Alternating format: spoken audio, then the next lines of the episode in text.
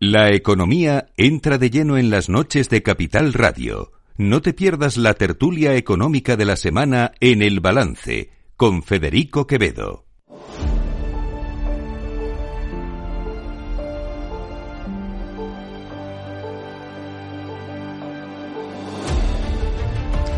Vamos allá con nuestro tiempo de análisis de tertulia. Ya saben que es jueves, tertulia económica, la mejor tertulia económica de la radio española, sin lugar a dudas. Yo creo que no hay ninguna mejor que esta.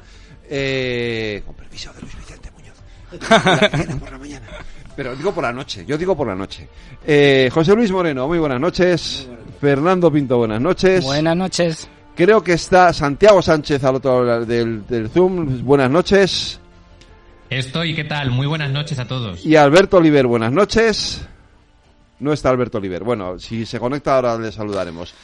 La noticia ha saltado a última hora. Parece ser, parece ser, lo daba Radio Nacional, que Nadia Calviño ha conseguido los apoyos suficientes para ser eh, miembro del, eh, para entrar en el BEI y mm, esto provocará en principio un cambio también en el- la estructura del gobierno. Pero vamos a esperar a que se confirme, pero parece ser que efectivamente sí tiene ya todos los apoyos necesarios. José Y la pilla en Nueva York. Y la ha pillado en Nueva York, cierto, sí. Ha estado en Nueva York eh, en un baño de realidad, que eso está muy bien, ver a inversores internacionales, economistas jefes, analistas financieros. Creo que tenía una entrevista en la CNN, recibió un premio y tenía una reunión con el grupo de los 30 en la Reserva Federal, que es un think tank compuesto por exgobernadores muy interesantes. Pues yo creo que, que tiene, habrá tenido un baño de realidad eh, sobre, eh, bueno, las cosas que preocupan a los inversores, ¿no? Que son, pues ese, esa posición eh, que tiene España en el conflicto entre Israel y Hamas, que le está dando dolores de cabeza con Israel, eh, ese cuestionamiento de, de rule of law eh, que hacen muchos inversores, eh, lo están haciendo, eh, están preguntando a los despachos de abogados, están preguntando a las empresas de, de- de servicios financieros. Y luego, bueno, pues eh, ese tema de, del pago de la deuda eh, de las renovables, la gente, esas sentencias que están cayendo una detrás de otra por el tema renovable que, que sigue sin, sin llegar a acuerdos el gobierno de España y luego los nuevos impuestos. O sea que yo creo que es un es, es una buena transición de estar reunida con los inversores a, a poder acceder y nos representará muy bien en el Banco Europeo de Inversiones. Yo creo que es, tenemos que estar orgullosos como españoles tener a una, una española en, en esa posición. Sí, bueno, yo en este caso estoy completamente de acuerdo, completamente de acuerdo de, con José Luis. Creo que es una buena noticia, una buena noticia eh, para España que, Nadia Calviño sea, en este caso, la presidenta del, Banco Europeo de Inversiones. Y ahora lo que lo que tenemos que poner sobre la mesa es, eh, bueno, quién es el sustituto para la cartera de economía, que suponemos todos que, o, por lo menos yo eh, creo que va a ser eh, Escribá, porque mm, de manera eh, Eso es lo no quiero decir ¿no? residual, pero ahora mismo el presupuesto que maneja el Ministerio de Digitalización pues es bastante escueto y creo que eh, ese va a ser el cambio. ¿Cuáles son eh, los eh, los principales eh, cambios que, o, las principales diferencias que yo veo de las posibilidades que tienen eh, las posibilidades que tiene de cambiar las políticas económicas escribar respecto al Calviño? Bueno, realmente del- de, lo que tenemos en el, en el Partido Socialista son perfiles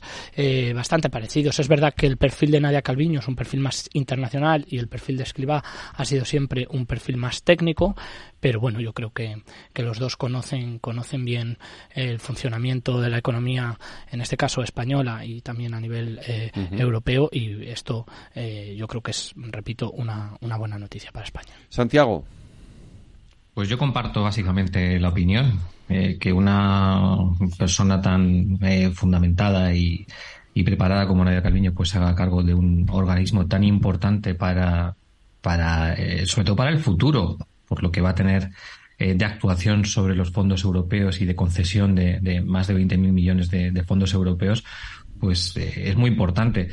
Eh, yo creo que mm, no, sé qué ocurrirá, cuál será el legado exacto o, cuál la herencia que tengamos en el Ministerio de Asuntos Económicos, pero sí que considero que es muy importante por el contexto económico en el que estamos, con la recuperación de las reglas fiscales, con ajustes que vamos a tener que hacer y que nos advierten los organismos internacionales, y porque un ministro de Economía es casi un ministro de Asuntos Exteriores y tiene que tener eh, una mm, estrecha relación con las instituciones en Europa, con el Banco Central Europeo y como estaba haciendo y apuntaba muy bien José Luis, pues eh, en Estados Unidos, pues mm, sobre todo, pues dando seguridad o pretendiendo dar seguridad jurídica eh, a, las posibles inversiones que pueden venir a España.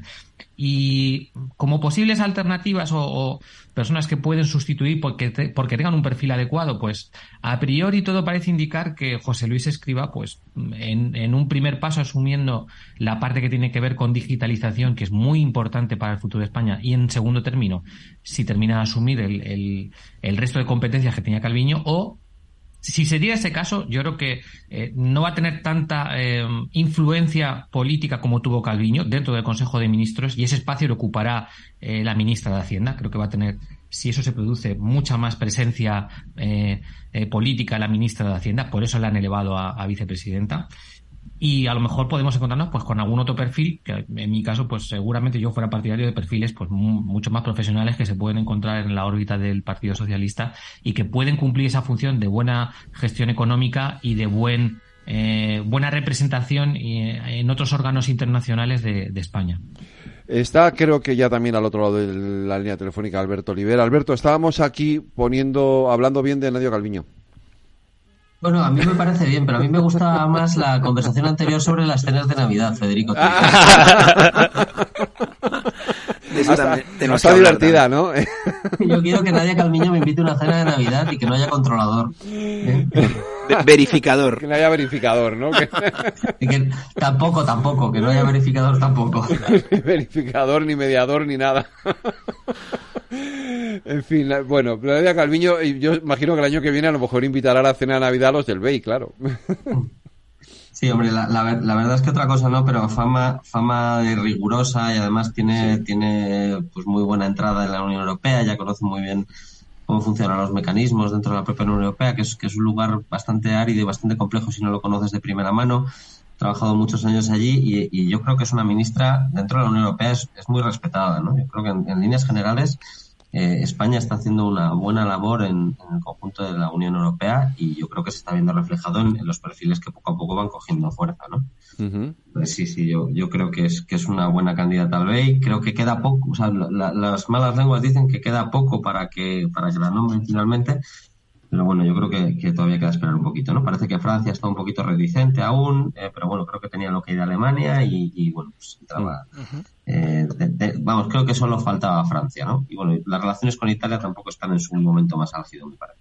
Eso es. Eh, José Luis, ¿ibas a decir? Sí, no, que justo es verdad que, que, que, hoy, por ejemplo, tenía Nadia Calviño, tenía una discusión con una compañera de gobierno eh, hablando de los subsidios de desempleo. Ahora vamos a hablar de eso, quería preguntaros por eso, sí. Y, la verdad, a mí me ha llamado la atención que sea una discusión tan abierta, ¿no? no yo coincidí el, el lunes con el secretario de Estado de, Economía, con Gonzalo, y, y, él, y él habló de que teníamos eh, una serie de compromisos eh, como país con la Unión Europea para recibir los fondos. Él habla de la factura electrónica, pero también hablaba de eh, racionalizar eh, la, cobertura de los subsidios y sobre todo el, planteamiento que puso encima de la mesa, que es un poco el que ha abierto esta, digamos, este debate interno en el gobierno, es que eh, habría que obligar a aceptar el trabajo o, renunciar al subsidio, ¿no? Es decir, quizás no, no lo dijo así de claro, pero la idea era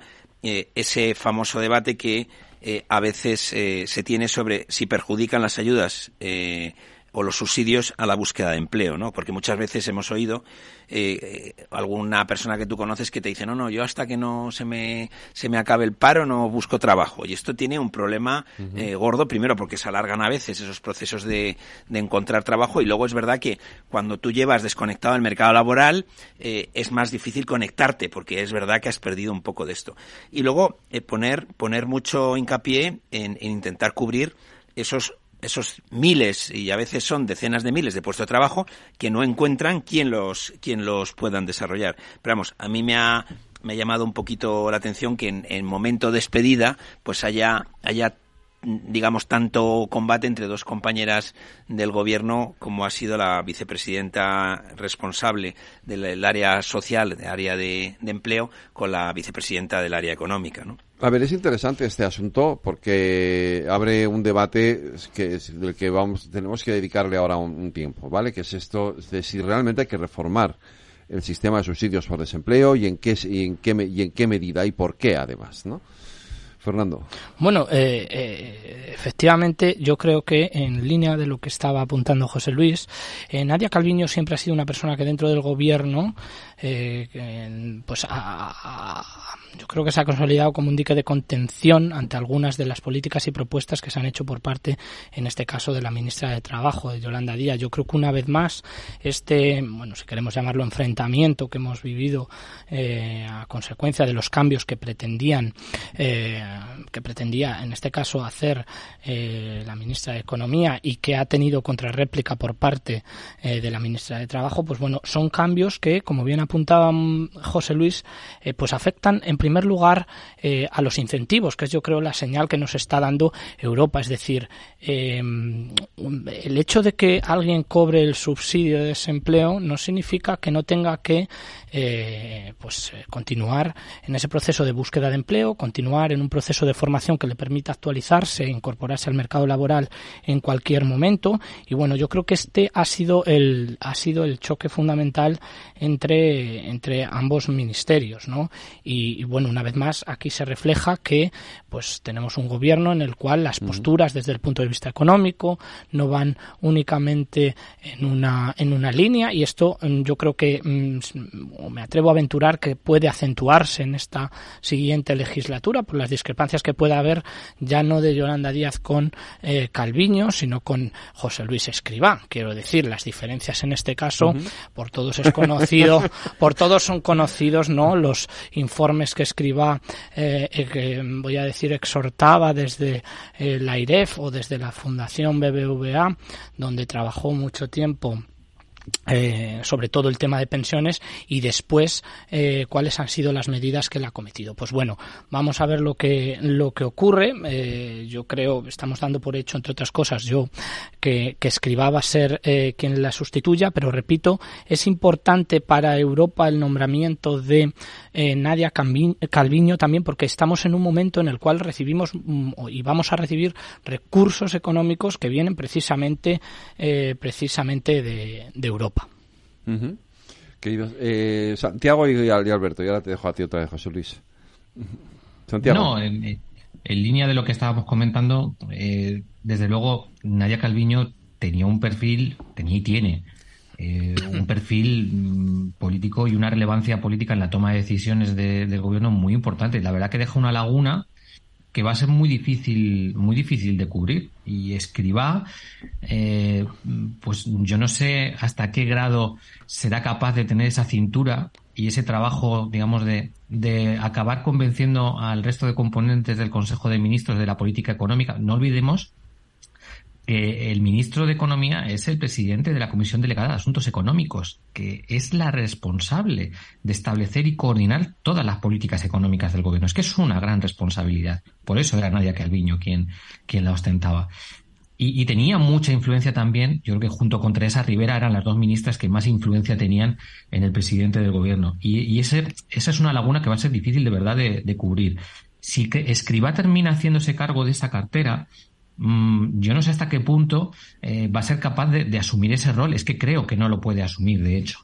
Mm, y, cuando hemos visto incluso reacciones como las que ha tenido Escribá en los últimos meses, eh, debatiendo incluso por redes sociales, en Twitter o en alguna otra, con multitud de economistas de este país cuando le llevaban la contra, por ejemplo, en el tema de las pensiones, con debates incluso acalorados en redes sociales, yo creo que eh, un ministro de España requiere cierta contención y, otro tipo de, en mi opinión, ¿eh? que podéis discrepar perfectamente, pero yo creo que tiene que estar en un rol distinto y no sé si escriba, que yo creo que eh, no sé hasta qué punto es capaz de, asumir las críticas dentro del Consejo de Ministros, va a tener esa cintura que sí que tenía Nadia Calviño a la hora de, y de capacidad negociadora dentro del Consejo de Ministros. Entonces, Para España, desde luego, es una salida eh, que, nos refuerza como país tener una persona tan, en una institución tan importante y con el perfil técnico que tiene Nadia Calviño, que es indiscutible y veremos, veremos cómo se coordinan en un gobierno que es pues muy complejo y que además tiene que tejer alianzas muy complejas hacia afuera. Insisto, es que Escribano hasta ahora no ha demostrado una especial capacidad negociadora. Alberto. Pues yo entrando, entrando en el, en el tema de la reforma del SEPE, que a mí me parece que es em, que refleja muy bien las dos almas de este gobierno de coalición, en realidad, ¿no? Em, hay un modelo más eh, ortodoxo que incluso podríamos pensar que este tipo de reforma la podría haber hecho un partido de corte más de centro derecha, por decirlo suavemente, como el Partido Popular, em, donde eh, básicamente lo que se propone es un sistema de zanahoria donde em, te castigo si no encuentras trabajo y además eh, quiero recordar eh, que, que, se incrementaba la, el la percepción de rentas eh, pecuniarias durante, durante la primera parte del de, este se iba reduciendo progresivamente en una especie de intento de em, incentivar que la gente buscase trabajo. Bueno, yo no sé si quienes están proponiendo estas medidas alguna vez han estado en paro. pero el proceso de estar en paro, pues te puede salir un trabajo a los tres días, a los tres meses o a los tres 15 meses. Entonces, la, la, gente que está en el paro normalmente, o por lo menos mi experiencia, no es que quiera estar en el paro, sino que tiene que encontrar su momento y buscar la manera de hacerlo. Y además, eh, con la particularidad de que eh, eh, lo que se pretende también es oiga, si usted no eh, acepta el trabajo, le, quitamos el subsidio de desempleo. Mire, yo podría estar de acuerdo parcialmente con esta medida si el sistema estatal público de empleo funcionase mínimamente bien.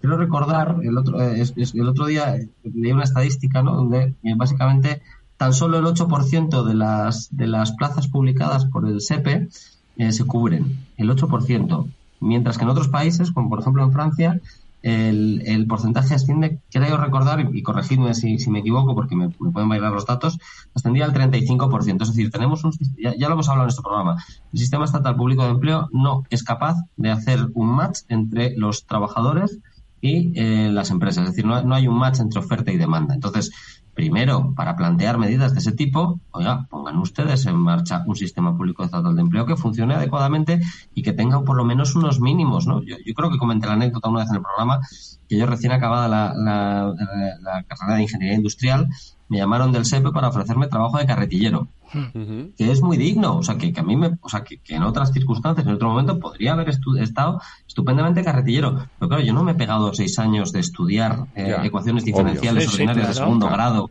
eh, y física de, de, matrices eulerianas para encontrar un trabajo de carretillero, que ya digo que está muy bien, pero yo no estaba buscando ese tipo de trabajo. Entonces, si tenemos un sistema público de empleo que no funciona, primero arreglemos lo que no funciona y luego a partir de ahí tomemos decisiones. A mí, y, de todas maneras, también hay un problema de concepto, ¿no? Eh, yo tiendo a pensar que la gente no, no, vamos, por lo menos en, ciudades como Madrid, eh, yo el, breve tiempo que he estado en paro, que ha sido poco tiempo, la percepción creo que, y teniendo más de dos hijos en mi caso y demás, pues yo creo que cobraba 1.200 euros al mes. Es decir, con eso no da para vivir muy holgadamente en determinados sitios. O sea, igual en algún pueblo eh, de la España vaciada, pues, pues sí te da para vivir razonablemente bien. Pero aquí en, en, Madrid, desde luego, o en grandes ciudades como Sevilla, en Bilbao, en Valencia, no da con 1.200 euros. Entonces, lo primero que quieres hacer tú es adaptarte lo más rápido posible. Lo segundo que quieres es encontrar algo que te guste y que, y que, y que, y que te pueda permitir eh, y que te pueda permitir crecer profesionalmente. Y eso actualmente el sistema público de empleo no lo está ofreciendo. Entonces, yo primero arreglemos lo que no funciona. Una vez hayamos, eh, una vez el, el, Estado, en este caso el Gobierno, asuma la responsabilidad eh, que tiene por delante, vemos qué medidas podemos tomar. Pero creo que creo que se están adelantando tres pasos a hacer primero sus deberes y luego a, poner encima de la mesa medidas que pueden ser mejores o peores. De todas maneras, ya digo, yo el castigo no lo entiendo, no lo entiendo en políticas públicas, me parece que es una mala idea. Ya hemos visto cómo el castigo no ha funcionado en muchos otros tipos de políticas públicas eh, y, que lo que, y, que funcionan mejor políticas de acompañamiento donde se acabe formando la gente, ¿no?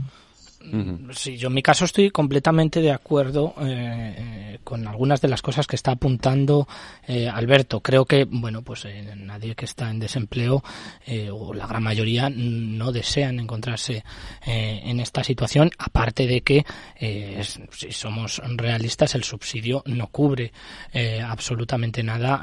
Ya no quiero decir ni siquiera la España vaciada, como bien apunta Alberto, pero creo que el problema de España en estos términos Em, o desde el punto de vista de lo que yo estoy analizando actualmente, tiene que ver también con el desajuste educativo. Es decir, mm, hay dos tipos de desajuste, ¿no? que es el horizontal y el vertical, que significan que ¿para qué estamos formando a la gente? ¿Para profesiones que realmente se demandan o para profesiones que realmente ya no se demandan o no se demandan con esas capacidades o esa cualificación? Mm, claro, yo muchas veces me hago la pregunta y esto me lo hago, vamos, eh, cuando, cuando estoy en clase, ¿no? Con los alumnos y digo, bueno, les estamos formando en algo que realmente demanda la sociedad, es decir, el problema que es de oferta, entre otras cosas. Y todos los problemas de oferta, pues eh, lo que nos llevan es a eh, pensar en el largo plazo. Y si tenemos un, eh, unos periodos de desempleo medios por parado en España tan amplios, quizás sea porque lo que demanda el mercado no sea lo que nosotros le ofrecemos al mercado en este caso hablo desde eh, la Universidad eh, pública, española y tengo que decir en favor de, la universidad en la que yo trabajo que tenemos la ratio de inserción profesional más alta de la Comunidad de Madrid. Pero creo que, tenemos que fijarnos más en eh, para qué estamos formando a los individuos y en el periodo que se encuentran desempleados, qué tipo de formación necesitan, qué tipo de incentivos. Mira, yo sí, si me permitas una experiencia personal que tuvimos en el Ayuntamiento de Madrid eh, cuando empezamos a trabajar en lo que llamábamos la Escuela de Talento Digital.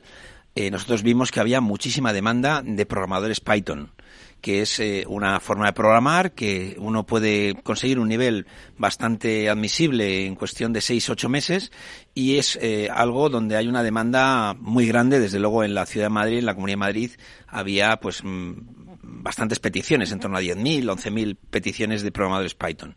Bueno, pues eh, nosotros pusimos en marcha el, esa escuela de talento digital, eh, seleccionamos una serie de trabajadores eh, en desempleo, era con fondos públicos y efectivamente logramos la, eh, digamos, la alfabetización digital de personas que no tenían ese trabajo, tenían trabajos distintos de diferentes edades y luego en la mayoría de ellos, eh, todos acabaron encontrando trabajo. Pero tienes que reinventar. Entonces, ese cruce entre oferta y demanda se tiene de, laboral se tiene que hacer con el sector privado. O sea, lo que no puedes hacer es solamente desde el sector público poner esa ese sistema público estatal que, como bien ha comentado Alberto, pues cubre muy pocos, o da muy pocas ofertas, cubre muy pocas demandas, porque además no, no hay un sistema de incentivos eh, para que la gente encuentre ese trabajo por parte de las personas que están administrando ese sistema público de cruce entre oferta y demanda. Es verdad que si sabemos copiar, y yo creo que lo, haremos, la inteligencia artificial te va a permitir que eh, mucho trabajo que ahora hacen eh, seres humanos para cruzar esos esos, currículums, esas necesidades, esos perfiles, se va a hacer de una forma eh, más rápida, eh, se va a poder hacer en todos los idiomas posibles y además se va a poder hacer en, formato 7 días, 24 horas, con lo cual aquellos que realmente estén en una búsqueda activa de empleo van a tener esa oportunidad. Yo creo que copiando, copiando lo que están haciendo otros países de nuestro entorno europeo en este ámbito se puede hacer, pero es verdad que la apuesta fundamental por parte del sector público es eh, ubicar los fondos en aquellos lugares donde se produce más demanda de talento y sobre todo eh, muy volcados eh, bueno pues en, empleos verdes en temas relacionados con el medio ambiente en temas eh, relacionados con la descarbonización temas con la digitalización. Es decir realmente hay un montón de nuevas profesiones que en un periodo razonable de tiempo, a lo mejor seis, siete, ocho meses, tú te vas a encontrar con la posibilidad de poder encontrar un trabajo Mm, bien remunerado, ¿no? Que es un poco de lo que se trata. Bueno, pues este cambio sustancial, como bien ha dicho Alberto, es lo fundamental. La política del palo y la zanahoria es que es muy de la Unión Europea. Yo lo, lo viví, lo viví cuando tuvimos eh, pues prácticamente la economía española eh, supervisada por los hombres de negro y es verdad que en, en el norte de Europa, eh, que son mucho más de una formación más de castigar lo mal hecho y, y, y el que la hace la paga, pues eh, es lo que más les gusta. Y yo creo que es lo que le está, de alguna forma, lo que le están exigiendo al gobierno de España en, en esta. Y, por eso eh, el equipo de Nadia Calviño eh, ha, tenido que hacer un planteamiento que en, que en Bruselas se valore, claro. Yo voy a empezar por la parte final, que, donde me lo ha dejado centrado José Luis. y, y, es verdad, es que como sabéis, esto forma parte de los compromisos que tiene eh, España adquiridos a través del plan de recuperación con Bruselas. Es una reforma de, bueno, de hecho tenía que haber estado eh, implantada antes del 31 de diciembre de 2022. Es uno de los hitos que tenemos pendientes del cuarto pago, que tenemos ahí esperando a ver cuándo, cuándo lo enviamos. Eh, y se ha implantado ya ¿no? en, toda Europa, ¿eh? desde modelos eh, más progresivos y más suaves, como puede ser el de Italia, hasta otros eh, más escalonados, como es el que tiene Alemania. Pero efectivamente, yo comparto la opinión de José Luis, esto eh, gusta mucho en Europa y hay que entender que el problema del desempleo en España, y ya me uno con lo que introdujo Alberto y lo que ha comentado también Fernando, es un problema estructural es un problema estructural que nos viene acompañando desde hace muchos años, donde tenemos mm, mayores de 45 años que se cronifican en el paro y a, los que esta medida les haría muchísimo daño, muchísimo daño, y un problema también crítico que, es el, la ineficacia estructural que tienen los servicios públicos de empleo a, esa, a la hora de esa intermediación por, dos circunstancias. Primero porque, en mi opinión, se encuentran alejados y tienen una enorme distancia de las necesidades reales del tejido productivo, por un lado.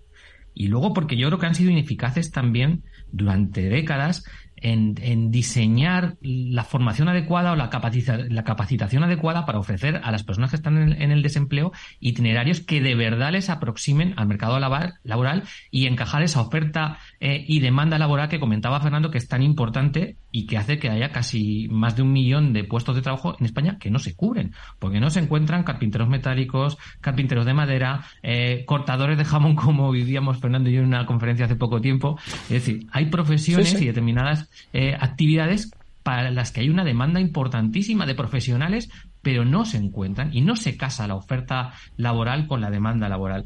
Y ese es, ese es un, gran problema. Eh, mm, desde luego, mm, algo tenemos que hacer. Yo creo que el problema es mucho más de fondo, como estáis comentando. España es el país que más gasta en ayudas de desempleo, obviamente porque la tasa de paro pues dobla la de la Unión Europea, si no, evidentemente no sería así.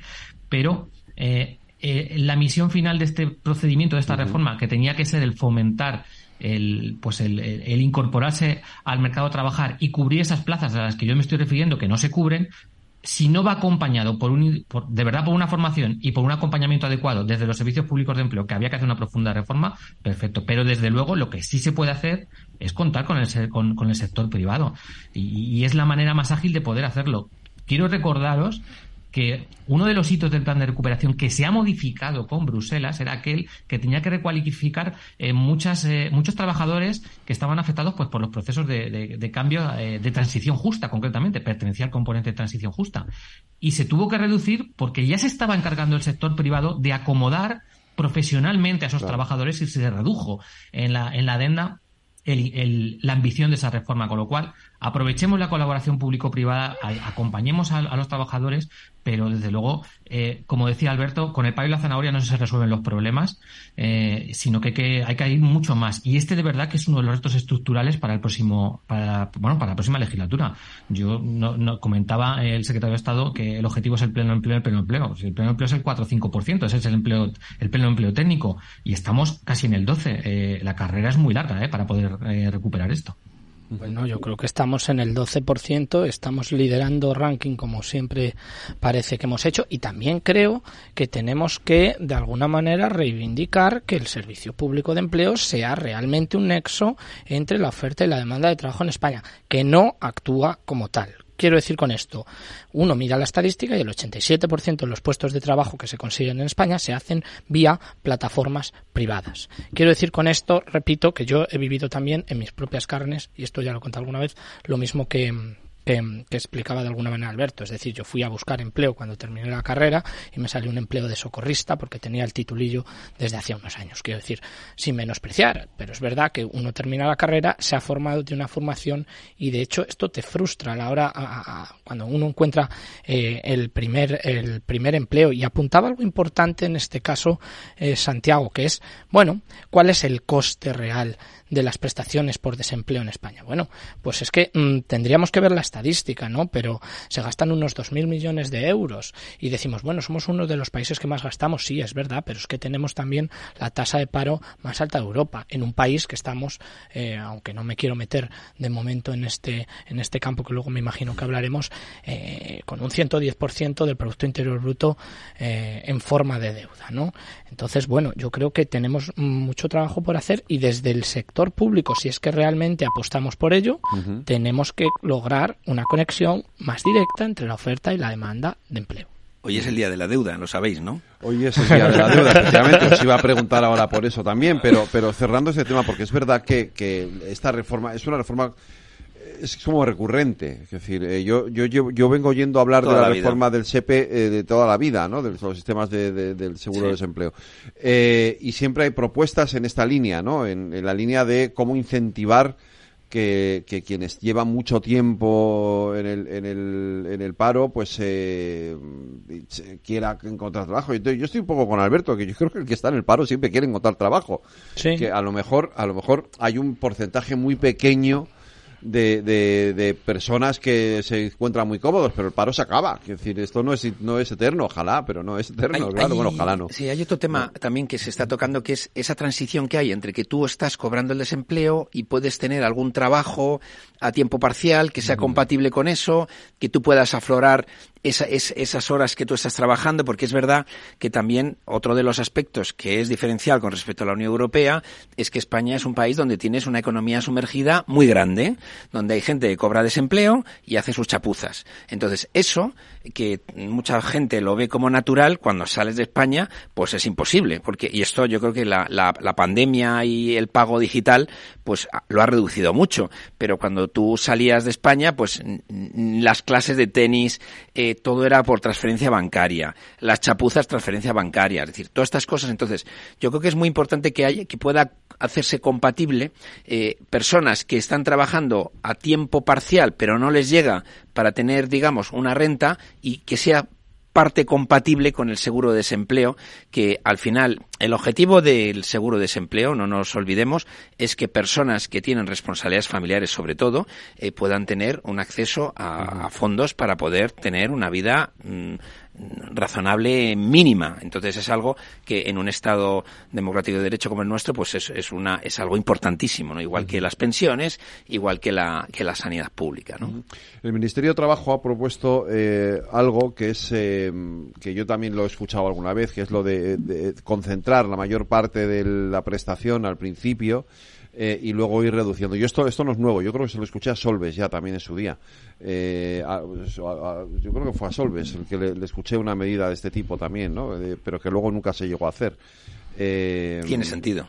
Sí, es una, no sé, no, no, lo, lo planteo, lo pongo en mesa. Yo creo, yo no, no de sé alguna manera funciona así con la prestación por desempleo, es decir, comienzas cobrando el 70% de tu última base y a los seis meses eh, cobras el 50% de la misma. Es decir, tiene un aspecto en ese sentido eh, progresivo, decreciente, escalonado y que, y que, y que tiene eh, como consecuencia, pues eso, que, que, que, de alguna manera el trabajador, que repito, yo también estoy de acuerdo con vosotros, el que está desempleado no está desempleado en la mayor parte de los casos porque quiera, sino porque, bueno, las circunstancias del mercado laboral en España, como estamos viendo, no son fáciles. Y luego que en muchos casos, eh, repito, existe eh, un desajuste también en el sentido vertical, es decir, hay una sobrecualificación que hace que muchos trabajadores que están en situación de desempleo no deseen trabajar en trabajos para los cuales ellos consideran que están sobrecualificados. Y esto, mm, bueno, pues se puede llegar a entender mm, desde el punto de vista de la psicología, está bastante estudiado, porque esto lo que provoca es que gente que no tiene que trabajar en esos puestos de trabajo decida coger el puesto de trabajo y sus niveles de frustración y burnout, es decir, la quemazón en el empleo, sean más altos, lo cual al final, pues bueno, hace que la siguiente vez que te quedas desempleado, o eso dicen los estudios, la duración del periodo de desempleo sea aún mayor. Luego, bueno, pues yo creo que todo este tipo de cosas, eh, pues hay que seguirlas trabajando. En España es verdad que, como dice Federico, llevamos muchos años hablando de reformas eh, en el funcionamiento de los servicios públicos de empleo y la verdad que los pasos que se dan son eh, bastante pequeños. ¿Un apunte más sobre esto o nos metemos con la deuda? La deuda, la deuda. la deuda, la deuda, venga, la deuda. Yo, hay una cosa que sí, que quiero decir, que estoy, en desacuerdo con, estoy en desacuerdo con Federico con una cosa que ha dicho. ¿Qué he dicho?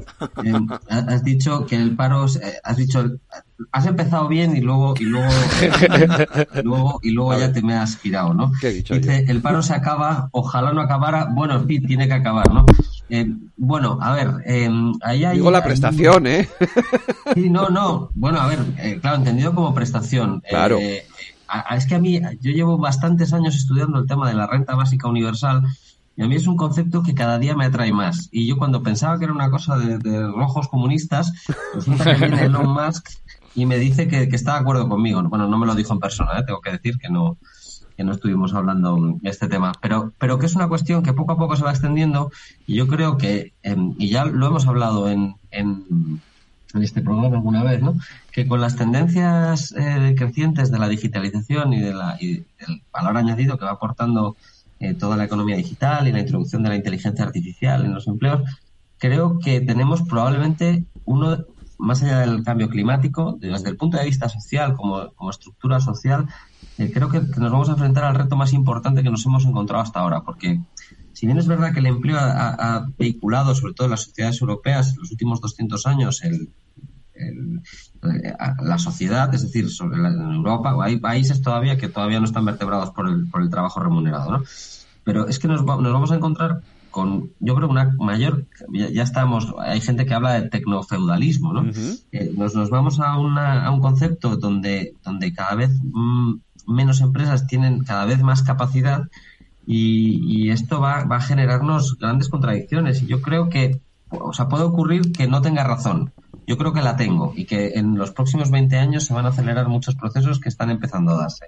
Pero, para mí el pleno empleo en la sociedad en la que vivimos a mí me parece que es eh, poco menos que una, un parche dentro de lo que se nos viene. Y, yo creo que, que, tenemos que dar un paso más y por lo menos empezar a poner eh, en el debate general, el, mainstream, oye, ¿qué, ¿qué es lo que va a ocurrir? ¿Cómo lo vamos a solucionar? Y, qué vamos a hacer, ¿no? Yo, hasta ahora la única solución que he encontrado a, este debate o a este, o a este dilema que se nos planteará, que creo que se nos va a plantear en el futuro, es, es hablar de renta básica, que sería algo así como un, un subsidio permanente, ¿no? Entre comillas. Mm. Ya nos, nos,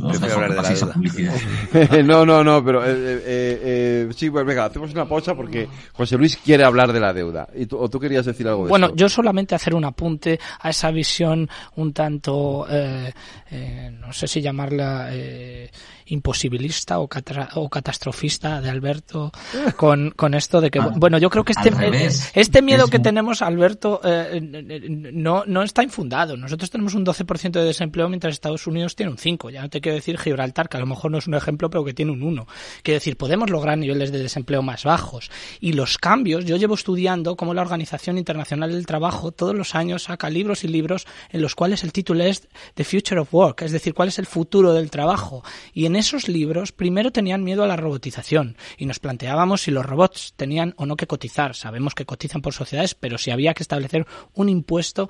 Eh, luego, ahora nos están infundiendo el miedo a la IA y esto no significa más que, bueno, pues tenemos competencia y tenemos competencia de máquinas que si sabemos combinarlas, pueden incrementar nuestra productividad. pero eso no significa que vayan a generar más desempleo. Este es mi punto de vista, repito. No, no, pero si es que y yo, luego... no lo veo como, yo no lo veo como una cuestión negativa. Ah, vale, vale. Entonces, perdona que te habré entendido yo mal. y luego... no, no, o sea, puede sonar, y un último apunte antes de que José Luis se coma las uñas, queriendo hablar de la, de la, de la deuda. Alberto, cuando hablas de renta básica, yo estoy completamente, eh, completamente de acuerdo contigo en, en algunos aspectos de la misma, pero por ejemplo, yo creo que ahora mismo en España se está produciendo una duplicidad entre eh, pues, pues, pues, pues, pues medidas que, que ya son el último recurso, la última red de protección, como son el ingreso mínimo vital o la renta mínima de inserción de las comunidades autónomas. Creo que en esto no estamos siendo eficientes. Es No, decir, eh, y sobre todo porque no está llegando a todo el mundo. La burocracia que hay entre medias está demostrando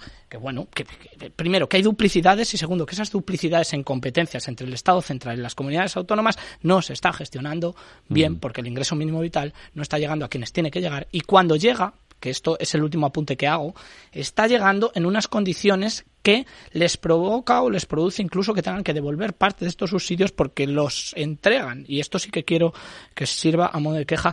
Tú no puedes conceder un subsidio por desempleo, eh, perdón, una- un ingreso mínimo vital haciendo referencia a la eh, declaración de la renta del individuo del año anterior.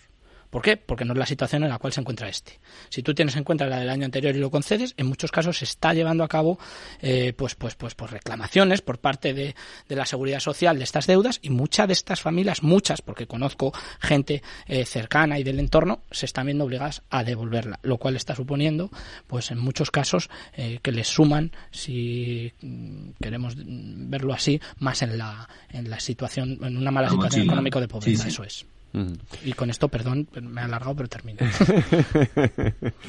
Eh, una pequeña pausa para la publicidad.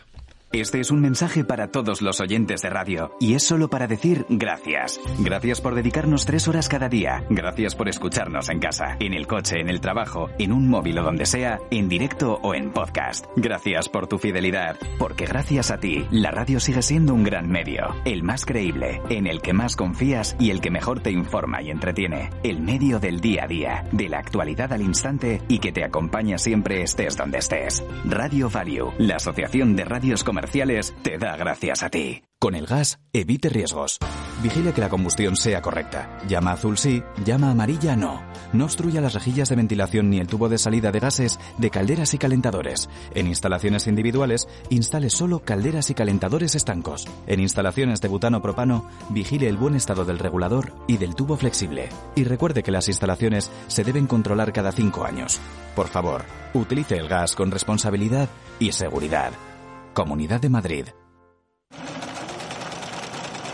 Renovar esos pantalones vintage de tu abuelo que ahora tú tanto te pones es un plan redondo.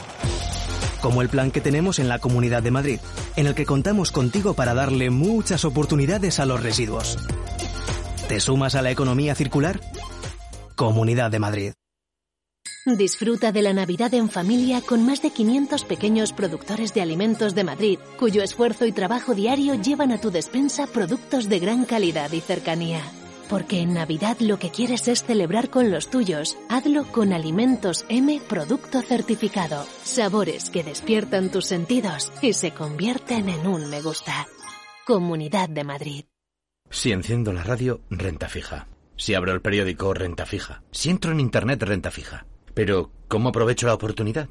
En Renta 4 Banco te lo ponemos muy fácil. Letras del tesoro sin esperas, fondos de renta fija un clic y una amplia gama de bonos a largo plazo. Todo con la facilidad y garantía del primer banco español especializado en inversión. Entra en r4.com o en cualquiera de nuestras oficinas y no dejes escapar la oportunidad. Renta 4 Banco. ¿Quieres más?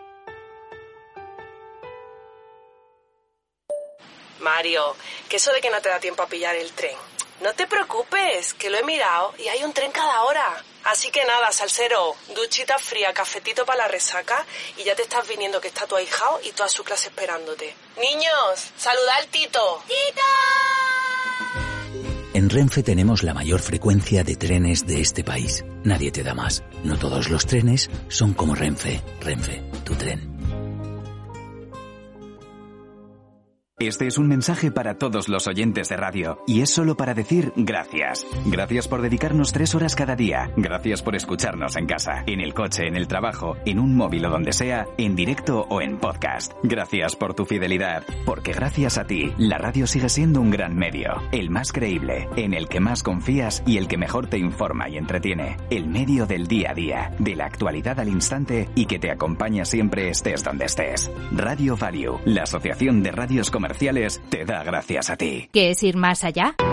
Con Arval podrás llegar donde te propongas de la forma más sostenible y darle a tu empresa todas las soluciones de movilidad que necesite, asesorando con las mejores opciones de movilidad para las distintas necesidades de tu flota, con vehículos electrificados, bicicletas, coche compartido. Arval, la transición energética arranca aquí. Más información en arval.es. La tertulia de El Balance con Federico Quevedo.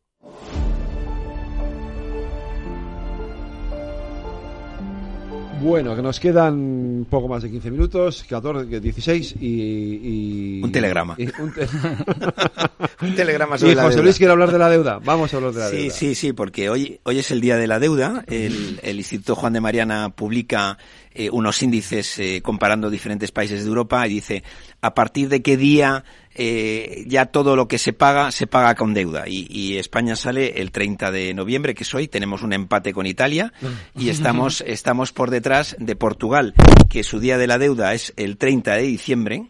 Fijaros qué envidia. Y Grecia es el 22 de diciembre. Es decir, en tema de deuda estamos peor que Grecia y Grecia Portugal. que Portugal. que en, en la otra crisis estábamos mejor, ¿no? Y luego, eh, bueno, con, con esto lo que se dice es que el equivalente a un mes de gasto se está financiando vía déficit. La deuda crece en España 165 millones eh, por día y un dato solamente para terminar que eh, entre 2008 y 2022 hemos pasado del 40% sobre el PIB de lo que supone la deuda al 110%, que es verdad cuanto más suba el PIB, menos representa esa deuda. Y con este ya son 21 años de déficit del presupuesto público. Ahí lo dejo. Eh, sí, bueno, mm, yo felicito también al, al Instituto Juan de Mariana porque a mí estos datos siempre que son medio a tiempo real me, me gustan mucho, ¿no? Eso que te digan, pues bueno, son pues divertidos. son 165 Sí, sí. millones Curioso, eh, de euros eh, los que nos endeudamos al día. Son divertidos, pero serios, quiero Sí, decir. Son pero se siete, entienden, se son siete millones de euros al, al, eh, a la hora, ¿no? Esto significa que cada contribuyente se está endeudando unos 320 euros eh, al mes a nivel personal. 110% de deuda pública sobre el PIB. Pero, ¿qué, cu- ¿cuál es el problema de esto? Al final la deuda es una variable stock. El problema es la variable flujo que la alimenta, que es el déficit público y tenemos un déficit estructural del 4% que no tiene pinta de reducirse. Y no tiene pinta de reducirse en una, no en una situación compleja de, las, de la economía española. Estamos batiendo récord eh, de ingresos fiscales y por otra parte estamos teniendo la oportunidad de recibir fondos por parte de por parte de la Unión Europea. Nos estamos endeudando, ¿eh? Eh, las letras a seis meses están al 3,7, a 9 al 3,8, las obligaciones a 30 años al 4,5. Es decir, ¿esto qué significa? Esto significa que el pastel de los gastos, Sí. en el pastel de los gastos, haya una representatividad de los intereses que pagamos de deuda, que son aproximadamente 35.000 millones de euros, que nos hacen mm, pues tener que redistribuir el resto de partidas presupuestarias de una manera, no sé si más ineficiente, pero lo que sí sé es que los servicios que podamos prestar en otros términos, como sea educación o como sea sanidad, quizás en unos años no van a poder ser los servicios que tenemos eh, actualmente.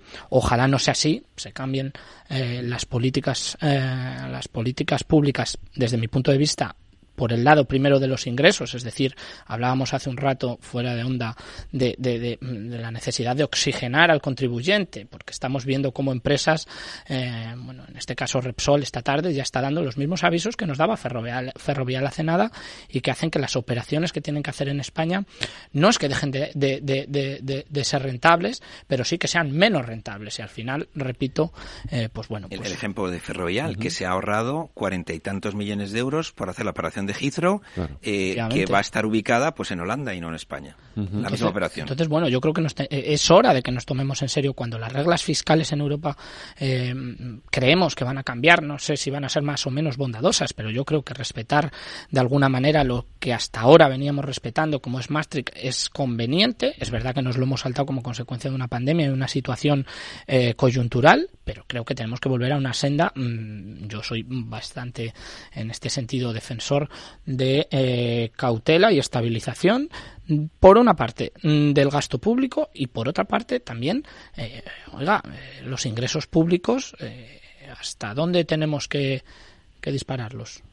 Había un político que decía, haz todo lo que debas y debe todo lo que hagas. Pues esa política no es buena a largo plazo. Santiago, Alberto. A ver, por ser, por ser telegráfico y, por lo primero felicitar al Instituto Juan de Mariana por el fantástico informe, porque el informe es largo, tiene treinta y tantas páginas y está muy bien hecho. Así que lo primero, enhorabuena por, por, el informe. Dicho esto, eh, yo comparto la opinión y, lo, he dicho muchas veces, para mí déficit y deuda son las dos claves de los dos grandes problemas que tenemos en este país. Porque además eh, muchas veces nos centramos en la deuda, pero el déficit, como muy bien ha señalado Fernando, es la antesala de la deuda y es la clave. Es decir, mientras siga habiendo déficit público, la deuda pública va a seguir aumentando, obviamente. Y aquí tenemos varios problemas y, y además con los datos conocidos hoy de la, de la recaudación de, de la agencia tributaria, ahora iré con ello, eh, que me he entretenido esta tarde largo y tendido haciendo un informe sobre la recaudación tributaria, eh, es complejo y es preocupante. O sea, eh, lo primero, porque no somos capaces de contener el gasto. O sea, nos vamos a ir a 694.000 millones de euros de gasto que viene reflejado en el plan presupuestario de 2024, eso sin tener en cuenta los posibles incrementos que pueda haber derivado de la negociación para sacar los presupuestos. Pero es que eh, desde, desde el 2019 es que ha aumentado el gasto público. Eh, somos el segundo país de la Unión Europea que más ha aumentado, o sea, 4,8 puntos. Y, y, eh, y, tenemos un déficit estructural enorme.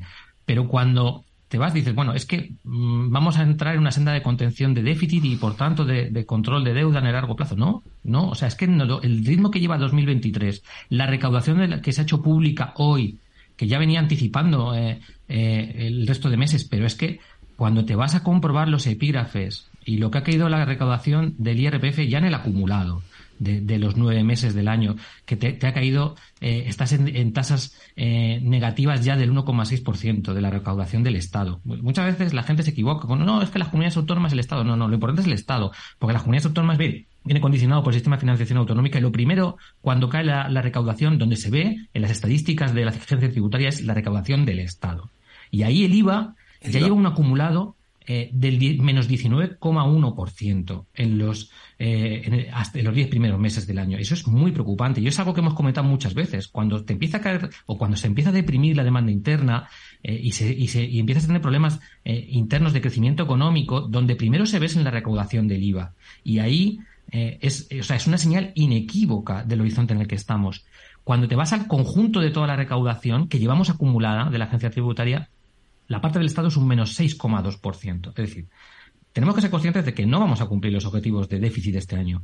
Y con las previsiones que tenemos de cara al año que viene, es muy complicado también cumplir los objetivos que están plan vamos es que no creo que los vayamos a cumplir los objetivos en el 2024 donde además tenemos que incrementar la recaudación eh, otro 7% adicional. Es decir, estamos planteando horizontes, complicadísimos. Y eso, como muy bien ha señalado Fernando, si no se contiene, si no se controla y si no se hacen ajustes, porque no todo es incrementar gasto, gasto, gasto paulatinamente, es que hay que ser eficientes en la gestión del gasto público y asumir que en el retorno, además, obligado que vamos a tener de las deudas fiscales, hemos perdido una oportunidad muy buena con los fondos europeos para haber hecho eh, política contracíclica y haber ajustado la, deuda, el déficit y la deuda. No lo hemos hecho, lo vamos a tener que hacer en 2024 y en 2025. Y eh, corregir también el déficit de la seguridad social. Me he sorprendido mucho cuando he visto que ya las transferencias que hace el Estado para cubrir los fondos o, o, para equilibrar eh, el saldo de, los fondos de la seguridad social asciende ya este año a más de 30.000 millones de euros. Es un 2,6% del PIB. Es decir, o nos ponemos en serio y controlamos el déficit y controlamos la deuda, o como muy bien dice Fernando, el, trozo del quesito que van a suponer los intereses, que ya sabemos que va a crecer por el, incremento del coste de la deuda, va a crecer en 10.000 millones de euros el año que viene, es que el 2025-2026 vamos a tener eh, un problema creciente porque seguimos cambiando deuda a tipo cero o muy bajita a emisiones del 3 y del 4%. Es decir, la curva de tipo se ha invertido y ese quesito va a seguir creciendo. Y o le ponemos contención o de verdad que vamos a tener un problema en la sostenibilidad en, el largo plazo. Y por eso lo advierte la IREF, lo advierte el Banco España y la mayoría de las instituciones. Con lo cual, eh, muy bien Juan de Mariana, pero por favor tenemos que ponernos con esto en serio ya. Eh, Alberto varias cosas, ¿no? Em, yo creo que, que hablaba Santiago de, que no se ha hecho política contracíclica con los fondos europeos.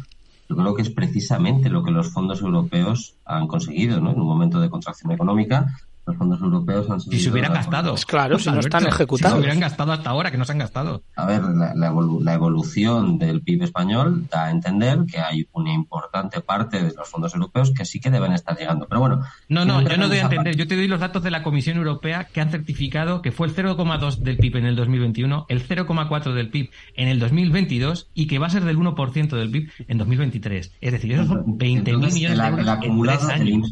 Bueno, tú fíjate, el impacto acumulado, los datos que tú me estás dando, que yo no los había leído y te los agradezco, el impacto acumulado de, los fondos europeos en la, en, la, en la, economía española ha sido el 1,6%, se prevé hasta 2023, ¿no? Porque entiendo que el 2023 no es ejercicio cerrado.